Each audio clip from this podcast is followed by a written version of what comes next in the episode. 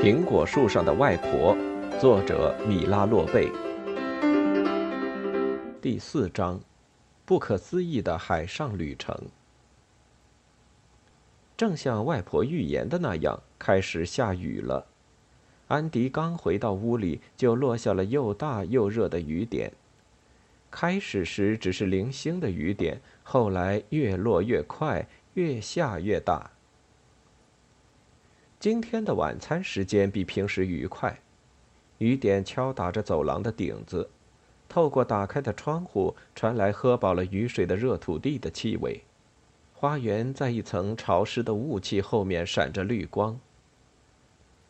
晚餐有带皮土豆和一碗奶酪，奶酪与酸奶油调在一起，上面撒了剁得很碎的香葱，好像是一片绿草地。在香葱上。再放上小红萝卜薄片，宛如绿草地上开满白中带红的花朵。全家快乐的大声交谈着，每个人都有一些可以谈起的事。母亲说起了安迪的听写，约尔格述说一场足球赛，他射进了两个球。克里斯特尔讲到了一个借给他马裤和马靴的小姑娘。父亲说起了那台草地喷水器。最终，父亲还是把它买下了，但因为今天老天爷偏偏自己负责给草地浇水，所以他还没能试用一下这台喷水器。那你呢，安迪？母亲问。你不给我们讲讲今天下午干了什么吗？安迪把碟子里的土豆压碎，把它放到掺有绿色香葱的奶酪里一起搅动，调成一碗精美的粥。如果母亲以为安迪就要开始谈外婆、谈神奇的小汽车和在草原上套马经历的话，那他就想错了。我什么也不想讲，安迪说。我倒是想问点什么。好啊，母亲说。你问，父亲说。海盗究竟是些什么人？他们一天到晚都干什么？安迪说。约尔格马上回答他：“这些人呐，驾驶着快艇在海上飞驰。当他们看见一条船时，就野蛮的吼叫着攻占这条船。”约尔格发出低沉的呜呜声，好像一只雾笛发出的声音。紧接着，他又发出哈哈的吼叫声。贝洛开始打起呼噜。约尔格，母亲制止道：“别用你那些惊险的故事来吓唬他了。”什么叫攻占？安迪问。攻占呐，就是夺取一条船。约尔格解释道：“海盗们就像猴子一样，从船的侧壁爬上来，牙齿间还咬着刀子。要是他们登上了船的话，克里斯特尔打断了他：“他们要不就吼叫，要不就咬着刀子，这两件事不可能同时进行。”安迪坚持问下去：“那要是他们登上船的话？”会怎么样呢？那么海盗就会和海员和船长搏斗呗，战斗进行的可激烈了。约尔格正在削土豆皮，他手里拿着刀子和叉子，比划着在空中朝左右刺去，嘴里还喊着“哈嘿”。约尔格，你这小子，马上离开这儿！母亲说。那后来呢？安迪问。后来怎么样？约尔格有教养的放下刀子。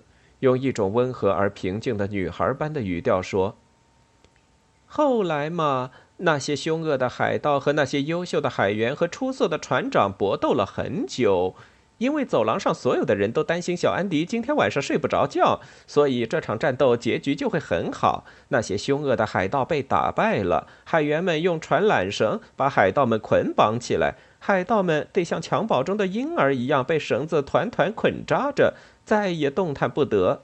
行了，别说了。母亲喊着，并用手捂住约尔格的嘴，说：“别再说可怕的故事了。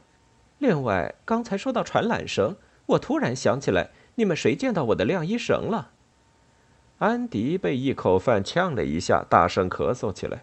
他不得不向上伸开两臂，让克里斯特尔拍自己的后背。当他咳嗽完又能说话时，大家已经开始谈论起其他内容了。晚餐结束了，母亲把餐具端到厨房里去，安迪蹑手蹑脚跟在母亲后面。晾衣绳挂在苹果树上了。他说：“要我去把它取下来吗？”它怎么会在苹果树上呢？这怎么回事？母亲问。我，我们曾用它当过套索。谁？你和外婆吗？安迪点点头说：“对，套马用。”他的眼睛没看着母亲。你马上把晾衣绳给我送来，母亲严厉地说。安迪不愿意去，外面黑洞洞的，而且地也很湿。安迪低着头向通往花园的厨房门走去，雨点打在他的脸上。我也许会滑下来的，因为树干又湿又滑。他抱怨地说：“也许会从上面掉下来，这我可不担心。”母亲丝毫不为所动，说。你快去！安迪深深的吸了一口气，低着头，弯着腰，飞快的跑进雨里。安迪在苹果树下脱掉凉鞋，爬到树上。哎呀，这里这么湿！当他抓住一根树枝时，雨水马上像一桶水一样浇到他的头上，灌到领子里去，让他打个寒战。找到晾衣绳了吗？母亲在树下喊道。他跟着安迪来到这儿，由于安迪的过错，母亲也被淋湿了。安迪把绳子缠绕在一起扔了下去，他听到绳子落地的声音。当他又站到树下时，绳子还放在那儿，母亲已经先走了。安迪在厨房门前赶上了母亲。给你，安迪把湿漉漉的一捆晾衣绳递给母亲。你把他送到洗衣房原来的地方去。我的天哪！现在安迪还必须下到地下室，他可不情愿晚上到那里去。直到到了洗澡间以后，一直板着脸的母亲才变得和蔼起来。她一边把淋湿的头发擦干，一边说：“由于他们俩已经彻底淋浴过了，今天晚上根本不需要洗澡。”在他们道晚安时，安迪问：“你生外婆的气吗？”安迪：“我怎么会生那个根本不存在的人的气呢？”“那生我的气吗？”“你确实有点让我生气。以后还会发生什么事呢？如果你明天认为外婆需要一个手提包或是一把雨伞，难道你就干脆把我的手提包和父亲的雨伞拿去挂到苹果树上吗？”“绝不会的。”安迪保证说。外婆不需要手提包，她有自己的挎包。雨伞也不要，雨伞可以从她的小汽车里长出来。唉，安迪，母亲叹息着，不再和他计较。雨下了整整一夜。清晨，安迪认为外婆今天绝不可能到潮湿的苹果树上来，但是中午时太阳出来了，下午又是夏天最好的天气。这种天气正适合越过海洋去猎虎。外婆在比平时低一个树杈的地方等着安迪，以便能够很快动身。她说：“去印度的旅行需要相当长的时间，特别是他们在海上还得与海盗搏斗。”他们坐上天蓝色小轿车，直接开往停泊着帆船的最近的港口。两匹马小跑着跟在后面。哎呀！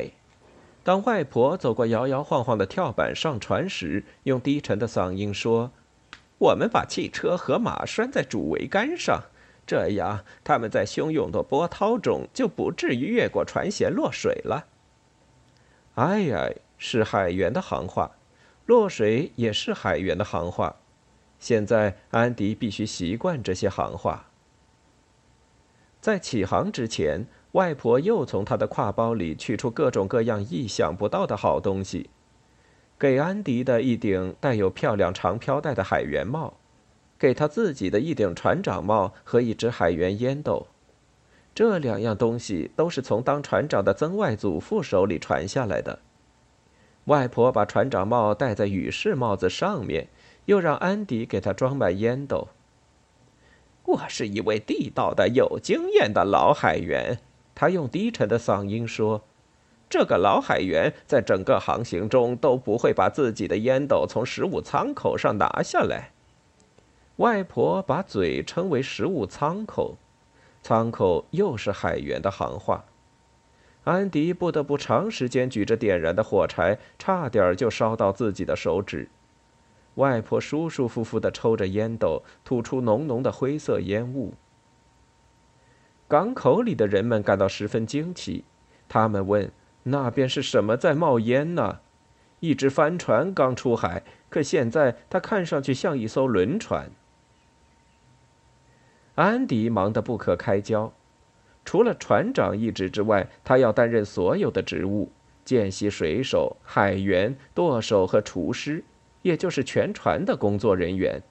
他必须扬帆，包括大帆、中帆、小帆。他得擦帆板，绕起缆绳。他得爬上最高的桅杆，观望是否有海盗出现，然后又下到舱房里为自己和船长做饭。在繁杂的工作面前，安迪几乎手忙脚乱。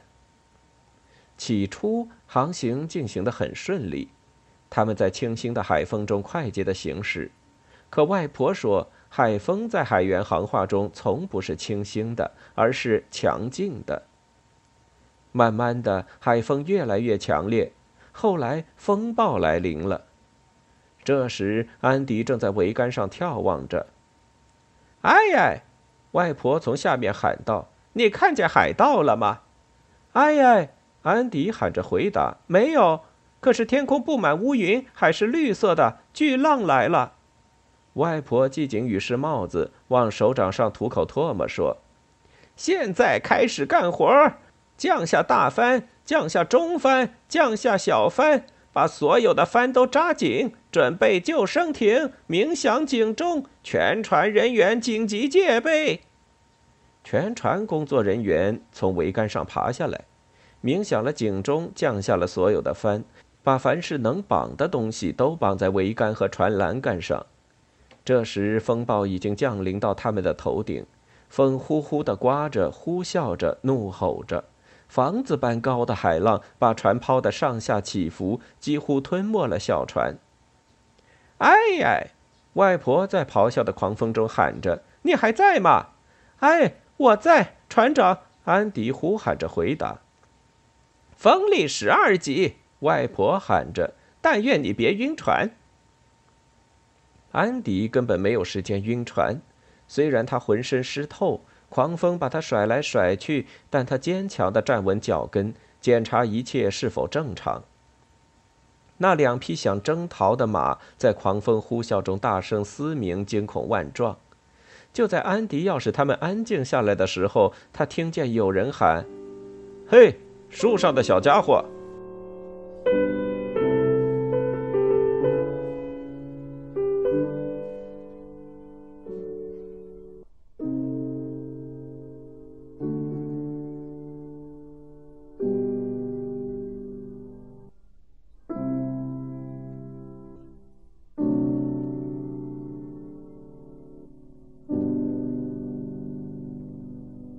欲听完整版有声书，请关注我的微信公众号“我也读书 FM”，获得收听与更新信息。